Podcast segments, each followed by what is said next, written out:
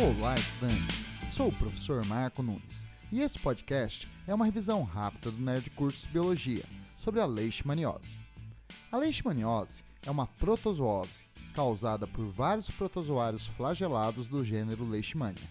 Eles são parasitas digenéticos, pois completam seu ciclo vital em dois tipos de hospedeiros, nos mosquitos flebotomíneos e em mamíferos, como cães e humanos.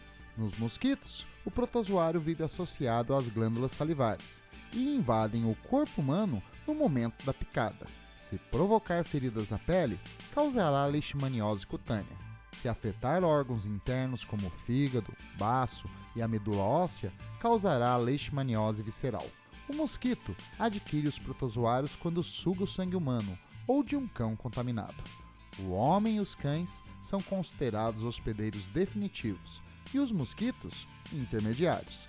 A prevenção se dá combatendo e evitando o mosquito vetor e também eliminando os cães de rua, que são reservatórios naturais desse parasita. Bom, é isso aí. Continue firme nas revisões do Nerd Cursos Biologia e bom estudo!